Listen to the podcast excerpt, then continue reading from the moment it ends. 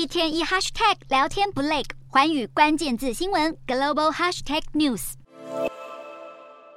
南北韩非军事区的板门店，当地时间七日一早就有大批南韩与美军士兵布满哨点，加强戒备，监视着眼前北韩的一举一动。美韩联军自去年下半年以来，多次出动第五代战机进行联合空中演习，激怒北韩。这也成了北韩领导人金正恩七日亲自主持劳动党中央军委大会聚焦的最主要议题。金正恩时隔三十六天首次公开露面，会议一开场就对军方下达战无不胜和发展无敌军事力量的目标，要求军队加紧步调大规模改革，进行扩编备战，强化军演，目的是要削弱美韩联军意志，并为可能的战争做好严格且完善的准备。就在金正恩下令扩军的时刻，首都平壤广场也相当不平静，因为当地时间八日正好就是北韩的建军节，外界预期金正恩这一次会以盛大的阅兵典礼庆祝，并借此对外展现最新款国产飞弹，甚至是核武系统，让美韩边境部队不得不全面提升戒备，严阵以待。